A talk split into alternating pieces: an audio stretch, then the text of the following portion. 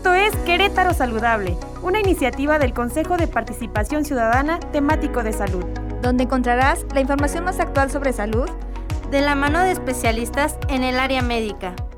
¿Qué tal amigos? Les habla Lupita Coca y les doy la bienvenida a este nuevo episodio de Querétaro Saludable. En el episodio anterior se habló sobre resistencia bacteriana y su impacto en la salud pública. El día de hoy trataremos un tema de vital importancia en la sociedad queretana y que afecta a una gran cantidad de ciudadanos en general. Como lo mencionamos en la primera videocápsula de este proyecto, una vida sana también implica tener un cuidado y atención sobre nuestra salud mental. Abordaremos el tema de ansiedad, depresión y el suicidio con el fin de generar conciencia sobre su impacto para platicarnos del tema nos acompaña el doctor Luis Fernando López de los Santos, quien es especialista en psiquiatría y es partícipe de la investigación de secuelas psiquiátricas de COVID-19 de la Universidad Autónoma de Querétaro. Bienvenido, doctor. ¿Cómo está? Hola, Lupita. Muy buenos días. Muy bien, muchas gracias. Le agradezco que hoy esté aquí con nosotros y tengamos la oportunidad, como ya lo dije al principio cuando estábamos presentándonos, de platicar y resolver nuestras dudas sobre estos temas de salud para que nuestro auditorio pueda conocerle un poquito más, doctor. Platíquenos de su trayectoria por favor. Yo estudié la licenciatura de Medicina General en la Universidad Autónoma de Querétaro, orgullosamente UAC, y posteriormente ingresé a la residencia de psiquiatría en el Hospital Psiquiátrico Fray Bernardino Álvarez. Es el hospital que se encuentra en la Ciudad de México, es el más grande de Latinoamérica, el Hospital Psiquiátrico. Y pues la residencia son cuatro años, me encuentro ya cursando el último año y, este, y listo para regresar a, acá a Querétaro. Muchas gracias. Actualmente, doctor, vivimos en un mundo muy acelerado y principal nos sucedió el año pasado, que experimentamos todos un cambio en nuestra rutina diaria a la que nadie pues estaba preparado. Y actualmente continuamos en ello y sigo sin entender muchas cosas, ¿verdad? Y yo creo que al igual que usted, sabemos que nuestra salud mental en ocasiones puede decaer y podríamos vernos expuestos a problemas como la ansiedad o la depresión. Me gustaría que pudiéramos identificar muy bien a qué se refieren estos dos términos, doctor Luis. ¿Podría compartirnos desde su punto de vista clínico qué es la ansiedad y qué es la depresión? Pues mira, Lupita, la, ansiedad y la depresión son dos estados alterados de nuestro bienestar psicológico y como bien sabemos, la salud pues es un equilibrio biopsicosocial. El estado alterado en cuanto a la depresión y la ansiedad pues, nos provoca un desequilibrio en todos estos tres factores y sobre todo pues nos condiciona una disfunción tanto a nivel personal, a nivel familiar, a nivel social, laboral y son uno de los principales trastornos que condicionan incapacidad para poder trabajar de una manera adecuada. La ansiedad y la depresión van más en cuanto a un estado de no sentirnos a gusto con las situaciones que están pasando en nuestra vida y no podernos enfocar y concentrar en lo que es necesario. En México aproximadamente se tienen registros de que la depresión se encuentra hasta en un 12% de las mujeres y en un 7% de los hombres y los trastornos de ansiedad en un 20% de las mujeres y en un 10% de los hombres. Sin embargo, estas cifras no son del todo confiables porque hay muchas veces que los pacientes no acuden con el doctor por estos trastornos y prefieren llevarlo solamente con cuestiones personales o cuestiones de otro tipo de tratamiento. Entonces falta una estadística real sobre estos trastornos y como te comentaba son incapacitantes para para poder llevar una vida saludable. Es bien sabido que algunos de estos cambios de ánimo y reacciones emocionales que presentamos hombres, mujeres, pues las llevamos en diferentes puntos, las llevamos hasta las manejamos diferente. Ajá, hasta cierto grado se consideran usuales algunas de ellas, pero de acuerdo con lo que nos platica, un estado de ansiedad o depresión puede tener repercusiones graves en nuestra salud en general. Así es, Lupita. La, la, ansiedad y la depresión en sí son factores para tener una a la otra. Si yo tengo ansiedad, es un factor para yo poder desarrollar depresión. Y si yo tengo depresión, es un factor para yo desarrollar ansiedad. Tienen que ver con cuestiones neuroquímicas de nuestro cerebro, que al momento de estar en este desequilibrio, pues todo nuestro cuerpo entra en un estado de alteración y esto provoca que pues empecemos a tener otra sintomatología psiquiátrica o psicológica. También está que pues son factores de riesgo para aumentar el consumo de sustancias, ya sea tabaco, alcohol u otras, y sobre todo, muy importante, aumentan el factor para provocarme ya autolesiones o llegar incluso al suicidio. Existen diferentes tipos de trastornos en la salud mental, pero sabemos que la ansiedad y la depresión son algunas de las más alarmantes y hasta cierto grado de las más habituales en el grueso poblacional. Identificarlas a tiempo puede ser un factor determinante para combatirles. Por eso yo quisiera preguntarle cómo podría darme cuenta si yo tengo ansiedad o depresión.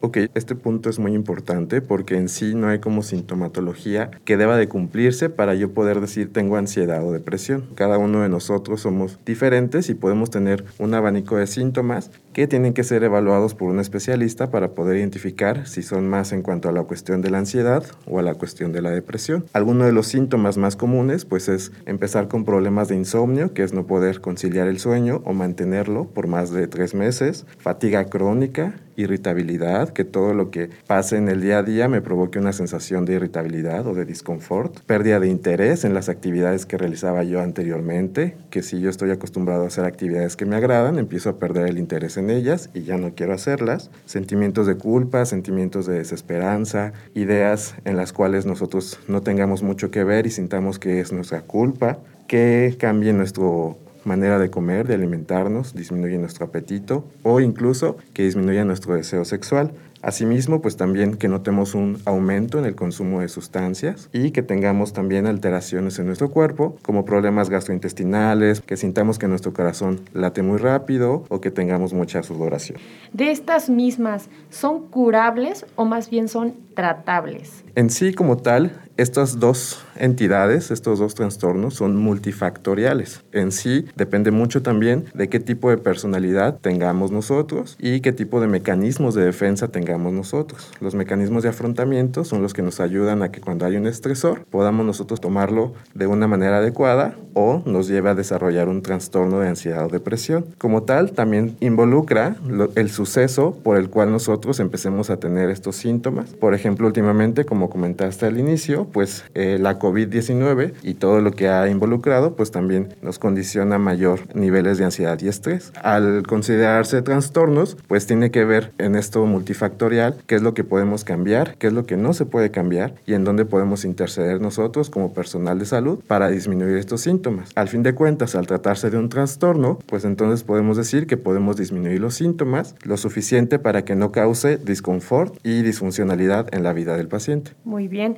Sabemos que diversas condiciones intervienen en el desarrollo de estos trastornos, pero usted podría señalarnos qué factores pueden desencadenar un estado de ansiedad o depresión. Claro que sí, los factores que más influyen en desarrollar un trastorno de ansiedad o depresión son eventos estresantes o eventos lo suficientemente fuertes en la vida de cada quien que puedan provocar un desequilibrio en nosotros, ¿no? Por ejemplo, el hecho de tener una pérdida importante, de haber sufrido el fallecimiento de un familiar y estar en un proceso de duelo, el tener un estresor no esperado o traumático, sobre todo de índole de extorsión o de alguna violencia que nosotros suframos, así como también el diagnóstico de algunas enfermedades crónicas, como enfermedades de diabetes, hipertensión o situaciones estresantes de nuestra salud, como algún diagnóstico de alguna enfermedad crónica.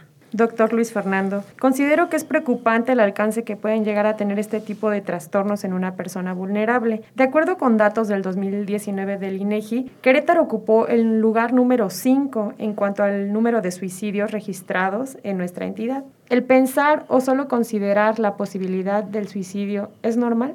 Esta es una muy buena pregunta, Lupita, porque hay que entender como parte de, de, nosotros mismos, de personas, que podemos llegar a ser vulnerables, podemos llegar a tener días malos y días buenos, ¿no? Y como comentábamos hace momento, algunos de los síntomas de un trastorno de ansiedad o depresión son estas ideas de desesperanza y unas e ideas de que todo puede llegar a salir mal, ¿no? Entonces, como tal, es probable que podamos llegar a tener ideas de hacernos daño o incluso de atentar con nuestra vida, pero hay que hacer la diferencia entre estas ideas o las ideas de nada más no querer estar en este momento, ¿no? Saltarnos esta parte y decir, quiero dormir y despertar cuando todo esto acabe, ¿no? Yo creo que como tal lo que debemos de normalizar es el hablar de nuestros sentimientos, el hablar de estas ideas, sobre todo cuando ya están muy presentes y poder decir a nuestros familiares o a nuestros amigos más cercanos si yo estoy teniendo este tipo de ideación o este tipo de planificación y entonces normalicemos el poder hablar con esto, con nuestros seres más cercanos y tener un plan de apoyo que es el principal tratamiento para estas ideas. Me parece muy valioso el poder identificar de forma oportuna cuando alguna persona pueda encontrarse en una situación emocional vulnerable, principalmente cuando es alguien cercano a nosotros, como usted lo menciona, y que podría pasar, pues de repente desapercibido porque tenemos tantas cosas en la vida cotidiana que no estamos como al tanto de, de esto.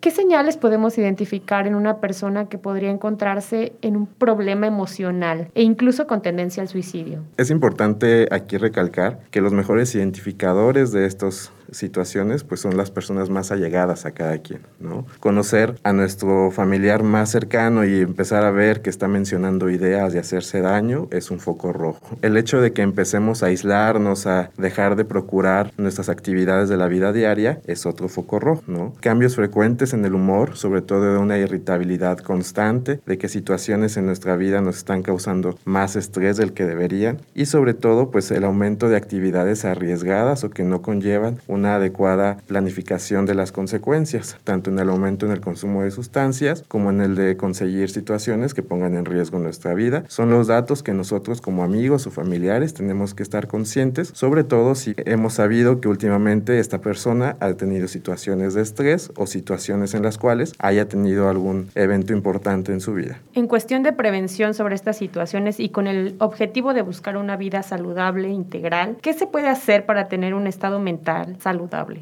Lo primero que tenemos que comprender es que nosotros somos seres, como te comentaba hace rato, biopsicosociales. Tenemos que estar bien en las tres esferas, tanto en mi cuerpo biológico como en mi mente psicológica y mi yo como parte de una sociedad. Estos tres factores son los que van a ayudar a que yo mantenga y perpetúe mi salud mental. Como tal, pues hay que saber reconocer nuestros límites y poder establecerlos con las personas que son en nuestro ambiente social, reconocer nuestras emociones y nuestros pensamientos y saber que podemos llegar a tener días malos pero eso no involucra que tengamos una mala vida. Asimismo, llegar a tener estrategias de adaptación ante situaciones que de repente nos llegan en la vida y no teníamos planeadas, ¿no?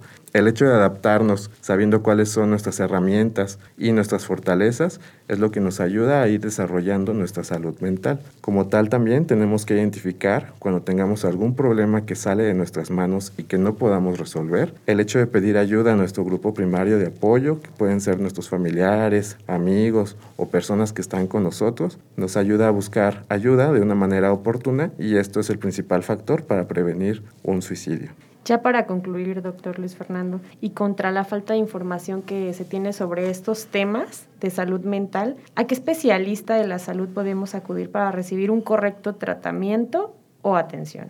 Como tal, Lupita, pues existimos personal de salud que nos dedicamos sobre todo a la salud mental, específicamente los psiquiatras y los psicólogos. Somos los que estamos capacitados para poder tratar este tipo de circunstancias. Es importante que tengamos en cuenta que no podemos dejarnos guiar por lo que la otra gente ha vivido. Nuestras circunstancias y nuestros factores son muy diferentes a los de los demás el hecho de poder pedir apoyo a los familiares es para tener una red de apoyo en el que pueda decir uno, ok, Vamos a llevarte entonces con el especialista o te voy a acompañar con alguien que te pueda ayudar de manera adecuada.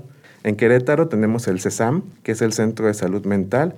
Está a un lado del Hospital General y se da atención de lunes a viernes de 8 a 8. Y tenemos también la opción de que hay varios grupos de apoyo en el cual hay personas que pasaron por algo semejante y que están saliendo de eso y se dedican a dar terapia grupal, que también es una manera de apoyo a nuestros familiares. De esta manera llegamos al cierre de este episodio sobre ansiedad, depresión y suicidio. Hemos adquirido información valiosa para nuestra atención y cuidado. Muchas gracias, doctor, por compartirnos su tiempo y conocimiento. ¿Algo más que le gustaría añadir sobre el tema? Por el momento agradecerles, comentarles que estas cuestiones de la salud mental están tomando mucho peso actualmente por la situación de la COVID-19 y es importante reconocer que esto es algo nuevo y tenemos que estarnos adaptando de una manera que nos ayude a todos como sociedad y como individuos. Muchas gracias a todos ustedes que nos escuchan el día de hoy. Recuerden compartir este podcast con todos sus amigos y conocidos en las plataformas oficiales de CEPASIC, Facebook, YouTube y Spotify. Recuerden estar al pendiente de la videocápsula complementaria de este episodio. Soy Lupita Coca y esto es Querétaro Saludable. Hasta la próxima. Escuchaste Querétaro Saludable Te invitamos a estar al pendiente de las plataformas oficiales del Centro Estatal de Participación Ciudadana de Querétaro. Para conocer nuestras actividades y los próximos episodios de este programa.